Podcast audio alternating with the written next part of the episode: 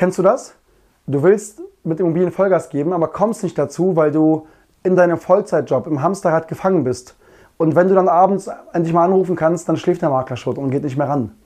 In diesem Video erkläre ich dir, wie du trotz Vollzeitjob erfolgreich in Immobilien investieren kannst und gebe dir Denkanstöße und Hinweise, wie du deine Zeit möglichst effizient optimierst und auch aktiv gestaltest.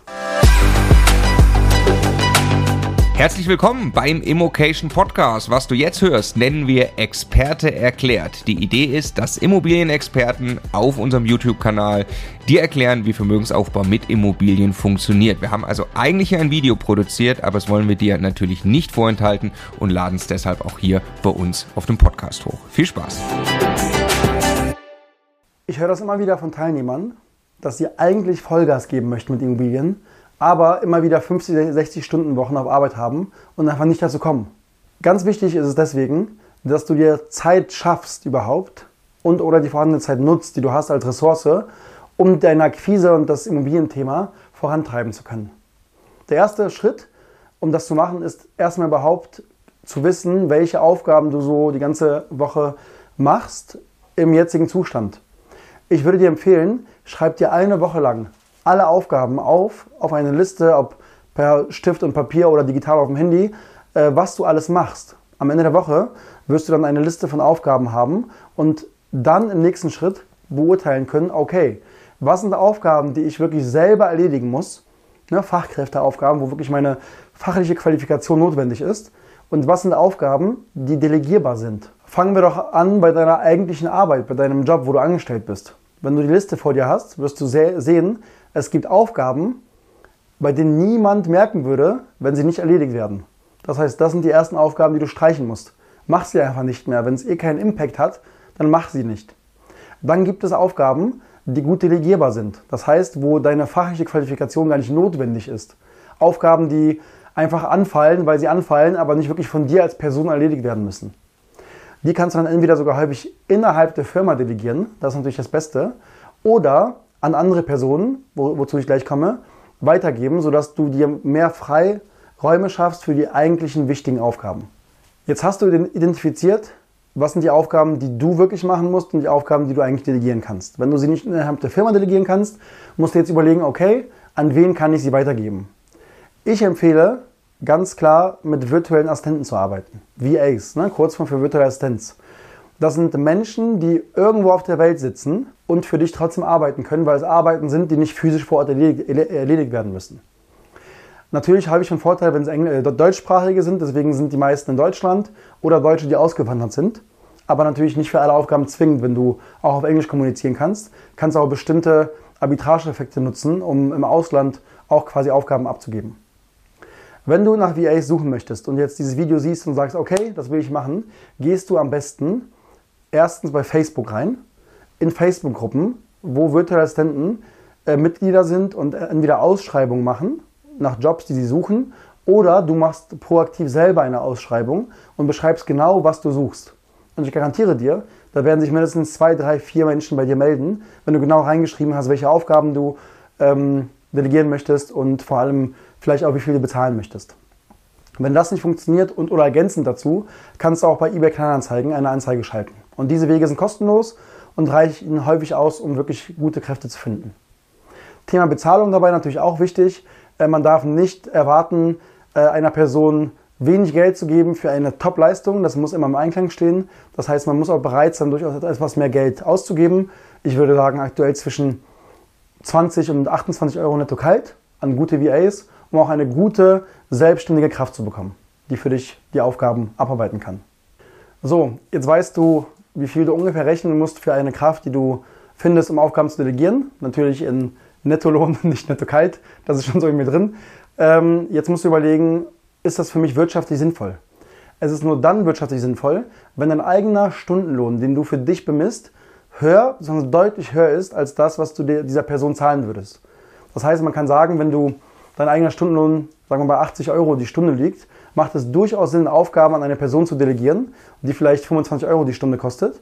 Denn dann hast du diesen Arbitrage-Effekt und hast Aufgaben delegiert, die du nicht machen musst und die dadurch Zeit geschaffen für andere Aufgaben, wo du vielleicht eben 80 Euro die Stunde verdienst. Jetzt magst du denken, okay, wer verdient denn 80 Euro die Stunde?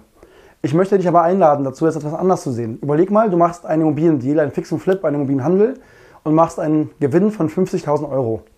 Jetzt überleg mal, wie viele Stunden musstest du dafür aufwenden, um diesen Gewinn zu machen und umzusetzen, zu realisieren. Und jetzt überleg dir weiter, wie viele Deals dieser Art gehen dir durch die Lappen, nur weil du keine Zeit dafür hast, sie zu finden und umzusetzen.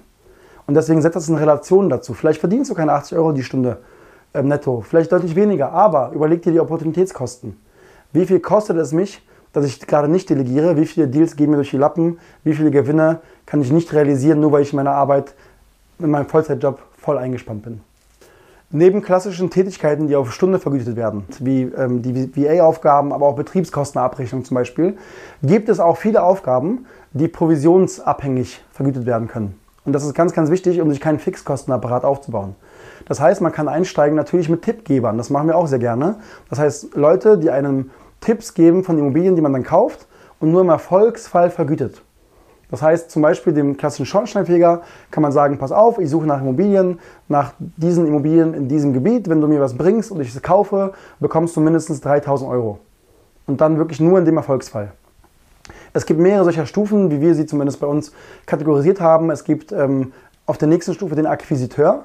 Das heißt, jemand, der für dich mit deinem Suchprofil nach Immobilien sucht, diese aktiv besichtigt äh, und dir auch die Kalkulation vorlegt. Und auch im besten Fall nur auf Provision vergütet wird, weil dann gibt es eine faire, eine faire Verteilung. Du bezahlst kein Geld, keine Fixkosten und die Person, wenn sie gut ist, wird nach Leistung bezahlt und hat eine Chance darauf, wesentlich höhere Stundengehälter zu verdienen, als sie es tun würde in einem normalen Verhältnis, wo sie vielleicht angestellt wäre. Dazwischen könnte man auch noch das Thema Besichtiger integrieren. Das heißt, jemand, der vielleicht nicht in deinem Namen und vielleicht nicht mit den Fachkenntnissen besichtigt und eigenständig arbeitet, sondern den du vielleicht sagst, okay, pass auf, ähm, lieber Maximilian, liebe Elisabeth, hier habe ich ein Objekt, das ist bei Immobilien Scout, bitte ruf den Makler an, mach eine Besichtigung und hol mich per Videochat dazu. Das heißt, du kannst dann als eigentlicher Kaufinteressent mit dem Makler, mit dem Mieter reden über den Besichtiger, der vor Ort für dich besichtigen ist. Das ist klassischerweise eine Vergütung auf Stundenbasis, aber auch das kann man natürlich als Hybrid oder sogar ganz auf Provisionsbasis vereinbaren, je nach ähm, individueller Vereinbarung und Zielsetzung des Besichtigers. Das führt dann im, im, letzten Schritt bei uns zumindest zum Thema Entwickler. Entwickler sind bei uns jetzt Leute, auch ähm, Partner mittlerweile, die bei uns an Deals beteiligt sind. Das heißt, es geht ganz anfang, äh, vom Anfang das Spektrum von Stundenvergütung, Provisionsvergütung bis hin zur Projektbeteiligung. Das heißt, sie bekommen dann wirklich Anteile von den Gewinnen und machen dann aber nicht nur die Akquise, sondern auch darüber hinaus die Entwicklung, zum Beispiel bei Projektentwicklung, bei Fix- und Flip-Deals bis hin zum Verkauf. Es gibt auch viele Aufgaben, da musst du noch nicht mal auf Menschen zurückgreifen, sondern kannst sie auch automatisieren durch Systeme und Prozesse. Sei es auch natürlich in der heutigen Zeit Algorithmen und künstliche Intelligenzen, ne, wie ChatGBT. Äh, aber auch vor allem Systeme, die du schaffst. Das heißt zum Beispiel digitale Büros. Du kannst ja dann deine Post als Beispiel weiterleiten lassen an eine ähm, Büroanschrift, wo es dann für dich digitalisiert wird, eingescannt wird und dir per E-Mail zugeschickt wird. Das heißt, du musst noch nicht mal physisch präsent sein und hast den ganzen Aufwand nicht mit dem Öffnen, mit dem Bearbeiten, sondern kannst einfach deine E-Mails abarbeiten, bestimmte Sachen anfordern, die du wirklich als Papier brauchst oder bei den meisten einfach angeben kann, entsorgt werden. Und das ist auch ein wichtiger Schritt, um überhaupt mit VAs gut arbeiten zu können. Denn es fängt meistens so an, dass du dann erstmal die digitale Post per E-Mail bekommst und überlegst, oder so sollte es sein, überlegst, muss ich das wirklich selber erledigen? In den meisten Fällen wird es lauten Nein. Und dann ist deine zweite Frage, wer kann es für mich erledigen? Und dann hast du die VAs, denen du das weiterleiten kannst um, und um Erledigung bittest. Und das wird übrigens im Laufe der Zeit viel besser und besser und besser, weil sich die VAs einarbeiten können in deine fachlichen Themen. Der nächste Entwicklungsschritt ist dann, dass die VA, der VA, deine Briefe bekommt und genau weiß, was dann zu tun ist und nur noch die wenigsten Briefe bei dir landen mit am besten Rückfragen, konkreten Rückfragen der Assistenz, was damit zu tun ist. Und kleiner Tipp, was ich immer sehr wichtig finde, ich lasse mal Mitarbeiter, Partner, Leute, die was von mir wollen, bitte ich immer darum, mit mindestens einer Lösung zu mir zu kommen. Das heißt, wenn jemand ein Problem adressiert oder mir einen Brief schickt, ähm, bitte ich meistens darum zu sagen, okay, was ist dein Lösungsvorschlag? Schick mir das bitte mit und ich kann im besten Fall einfach nur bestätigen oder sagen, nee, das ist eine gute Idee, aber ich würde es so und so machen. Weil das animiert dazu, dass der Mitarbeiter oder der freie Mitarbeiter, der DVA aktiv mitdenkt und sich in die Prozesse einarbeitet. Auch ist es sehr wichtig, Akquise in den Alltag zu integrieren, um einfach möglichst effizient zu arbeiten. Das heißt, versuch nicht dir große Blöcke am Wochenende zu machen, wo du eh nicht besichtigen wirst, sondern im Optimalfall versuche es so zu machen, dass du die Akquise in deinen Arbeitsalltag integrieren kannst. Das heißt zum Beispiel mal eine Besichtigung am Morgen vor der Arbeit oder in der Mittagspause. Oder du sagst, du bist eh flexibel beim Arbeiten, bist im Homeoffice und kannst tagsüber einfach auch spontan sein. Das heißt, versuche wirklich zentral zu investieren an deinem Wohnort. Ausnahmen gibt es, aber grundsätzlich an deinem Wohnort zu investieren, wo du schnell hinfahren kannst, schnell verwalten kannst, auch später, wenn du angekauft hast und einfach flexibler bist, um es besser in deinen Alltag zu integrieren. Was sind deine Tipps, um deine Zeit effizienter nutzen zu können? Schreib es uns in die Kommentare.